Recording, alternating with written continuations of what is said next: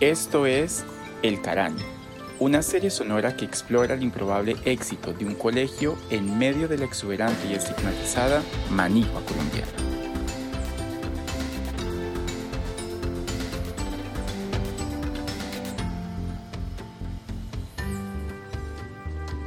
Aquí empieza el capítulo 1, El colegio.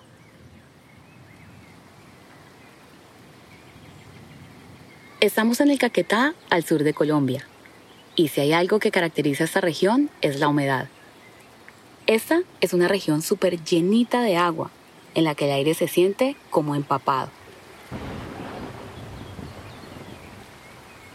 Aquí, los aguaceros llegan así, sin avisar, para alimentar las quebradas y los ríos que nos rodean por todos lados.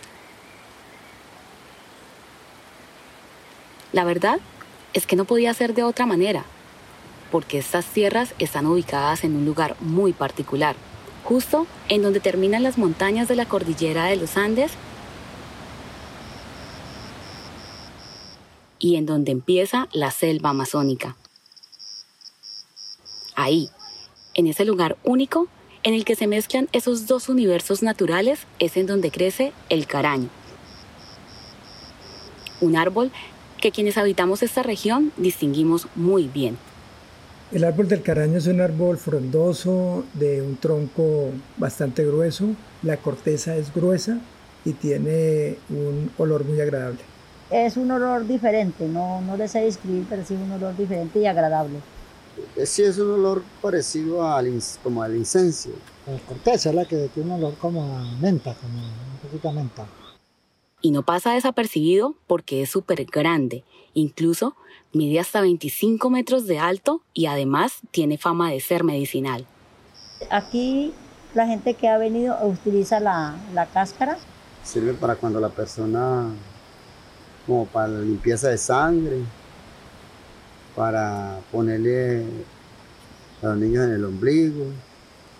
Es un árbol bastante medicinal. Quizás es por esos poderes que nos ha brindado de generación en generación que terminó dándole el nombre a un río a un corregimiento y hasta un colegio. Y fue aquí, en el colegio Avenida del Caraño, al norte del Caquetá, en donde empezó nuestra historia. Mucho antes de que inventáramos aparatos, ganáramos premios, viajáramos fuera del país y saliéramos en los noticieros nacionales.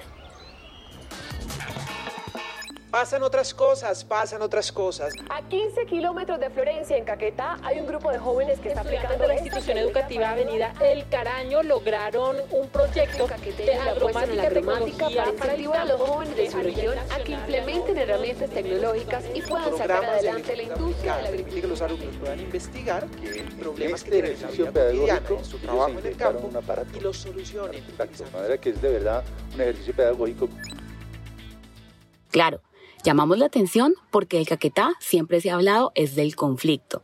En Florencia, la capital del departamento del Caquetá, el 40% de sus habitantes son desplazados y conocen muy bien las consecuencias del conflicto armado. Pero nosotros teníamos otra historia que contar y cuando eso pasa, pues la prensa lo registra, así que también hablaron de nosotros en los periódicos, las revistas y los medios digitales. Y pues fue chévere que destacaran nuestro trabajo y a nuestra comunidad, aunque era incómodo que casi siempre nos asociaban con la violencia y el conflicto.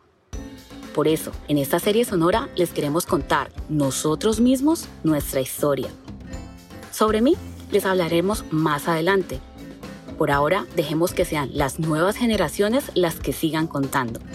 Les presento a Jen. Soy Jenny Tapiero y junto a mis compañeros, profesores y algunos habitantes del corregimiento El Caraño, les contaremos cómo inventamos soluciones casi fantásticas a problemas rurales que parecen ser eternos. Y es importante que sepan que lo haremos con nuestras voces y con la ayuda de la sabiduría de algunos seres de esta tierra que protegen la manigua y los animales, seres de los que hemos oído hablar desde que éramos niños. Bueno, unos siete años tenía yo. Se oía de los indios, de la parte indígena. se oía mucho de la, de, de, la, de, la, de, la, de la Madre Monte y, que, y del Bambero y de todos esos espíritus así. A mí me infundían, la vez me contaba muchachos, que la Madre Monte existía, yo no la miraba. ¿Para qué? Yo no sé, yo no podía mirar. Eso es una leyenda, esto es una leyenda que eso ha venido dándose de generación en generación, más que todo oral. La Madre Monte también es un espíritu que se transforma en una, en una mujer, que es la que, la que evita que el cazador furtivo vaya a, a, a cazar los animales endémicos de la región, que vaya a cazar el armadillo, la boruga.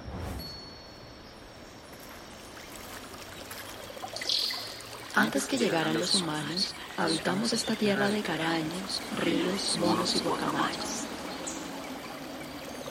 Nos han llamado de muchas maneras, madre monte, madre selva, maní. En todo caso, cuando todos se vayan, nuestras voces seguirán habitando este lugar. Y mientras tanto, en este relato nos encargaremos de contarles algunos secretos y maravillas de la manía.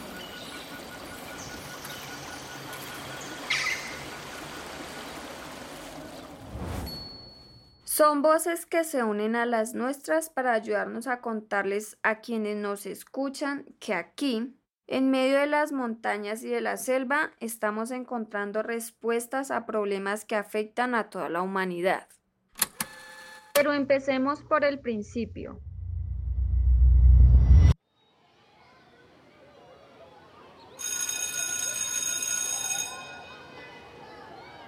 La vida del Colegio Avenida del Caraño empezó cuando yo ni siquiera había nacido. Los mayores conocen la historia. Desde el año 80, 92, más o menos. En 1992.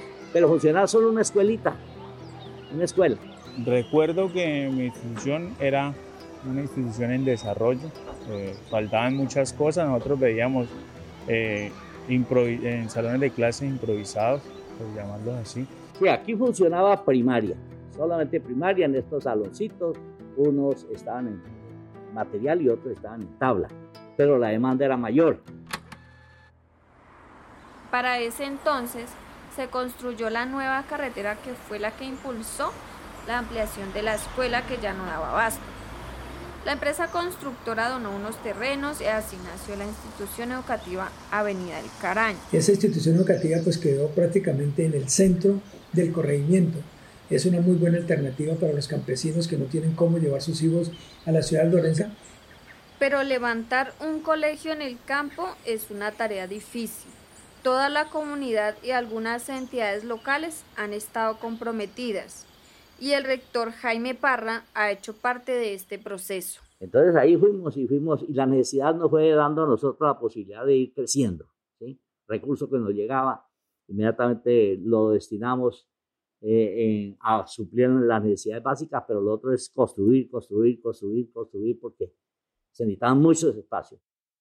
Solo para poder ofrecer el bachillerato completo tuvo que pasar más de una década. Y empezó la institución a crecer. Tanto es así que en este año 2003 ya se, se creó el grado octavo, en el año siguiente, en el 2004 ya el noveno, ¿sí? el décimo y la primera promoción la sacamos en el 2006. Esto ha sido posible porque además el Colegio El Caraño ofrece la opción de residencia o lo que llamaban anteriormente internado. Exactamente, sí, se llamaba internado, ahora se llama residencia. Internado para, para, para que estos eh, jóvenes pudieran estudiar, eh, eh, se creó con, con miles de dificultades, indudablemente, miles de dificultades. En medio de la precariedad, los estudiantes que viven más lejos al menos ya no tienen que recorrer hasta 20 kilómetros diarios para poder estudiar. Entonces se les solucionó a ellos porque ya no tenían que pensar en, en desplazarse en todos los días, espacios bastante eh, recorridos largos y máxime cuando las inclemencias del clima y el cordillero pues llueve demasiado. Entonces ya no tenían, o sea, se les facilitaba, ya no podían eh, llegar de pronto lavados, sino que les daba más o menos una buena calidad de vida para que ellos pudieran continuar. Pero resuelto el problema de la distancia para ir a estudiar, las directivas comenzaron a enfrentar un nuevo reto. Eh, muchas veces yo me levantaba o me despertaba bien a la madrugada y, bueno, ¿cuál es el rumbo? Porque es que si no hay un componente misional, saber hacia dónde vamos, pues la verdad es que todo esfuerzo es, es, es o sea, no sirve absolutamente de nada. Para el 2010 no se sabía cuál sería la apuesta académica. Estábamos dando palos de ciego, eh, académicos, venga que aquí la parte de eh, agroecología, eh, montémosla allí, no, que mejor los computadores, que la gente del sector rural no quiere más agricultura, no quiere más sembrar plátano ni yuca, ni, ni, ni cultivar, ni, producir peces, ni cerdos.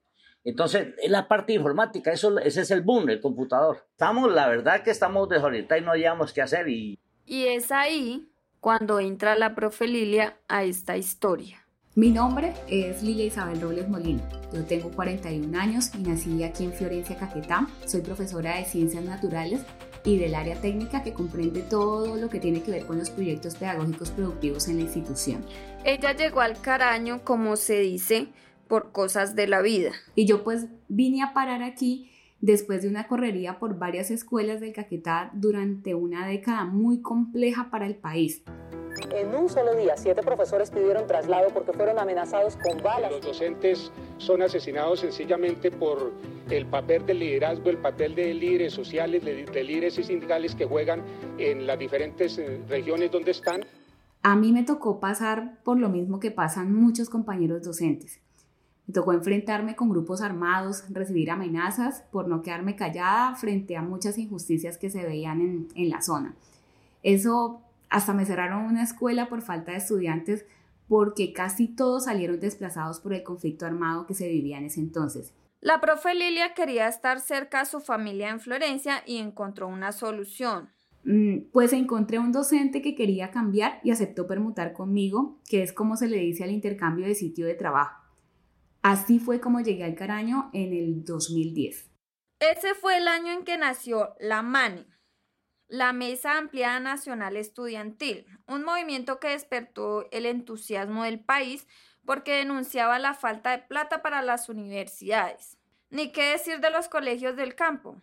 Aquí son contaditos los que tienen internet, muchos no reciben buena alimentación y otros tienen que trabajar para generar ingresos.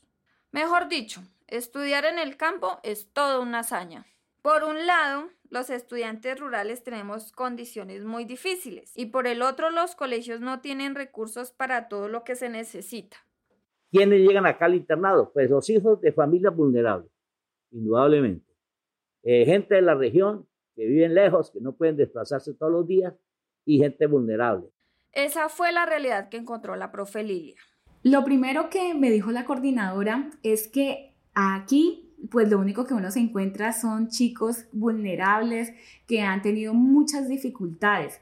Entonces, lo único que tenía que hacer uno, pues era tener paciencia y ser muy flexibles debido a la condición en la que estaban cada uno de ellos. Para la profe, el desafío apenas comenzaba. Llegaba a un colegio en el que el presupuesto diario por estudiante es de 3.500 pesos. Eso es apenas un dólar. Y de allí pagamos nosotros manipuladora, pagamos el cuidador y pagamos todos los demás como combustible y remesa y todo. Es decir, estamos prácticamente trabajando a pérdida. Aunque el panorama no era nada prometedor, la historia hasta ahora empezaba. Uno llega y pues uno dice, uy, ¿en qué me metí? Porque de acuerdo a cómo se lo pintan a uno, uno dice, no, esto aquí va a ser un problema muy berraco. O sea, yo para qué vine acá, porque vine a parar acá.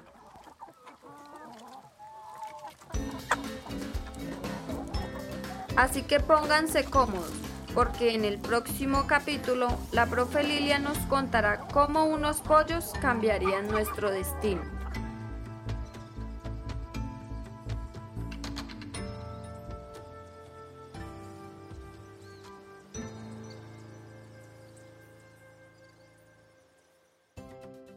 El Caraño fue producido por la colectiva Normal en colaboración con agromáticos de La Manicua y gracias a la beca de producción sonora digital podcast del Ministerio de Cultura en 2020. En este capítulo contamos con la narración de Jenny Tapiero y Lilia Molina y con las voces de varias personas del Caraño, William Wilches, Luis Quintero, Ricaute Bermúdez, Norberto Cerón, Nidia Izaza, Humberto Barrera y Anthony Díaz. A ustedes, gracias por escucharnos y recuerden que pueden visitar nuestra página web www.podcastelcaraño.com.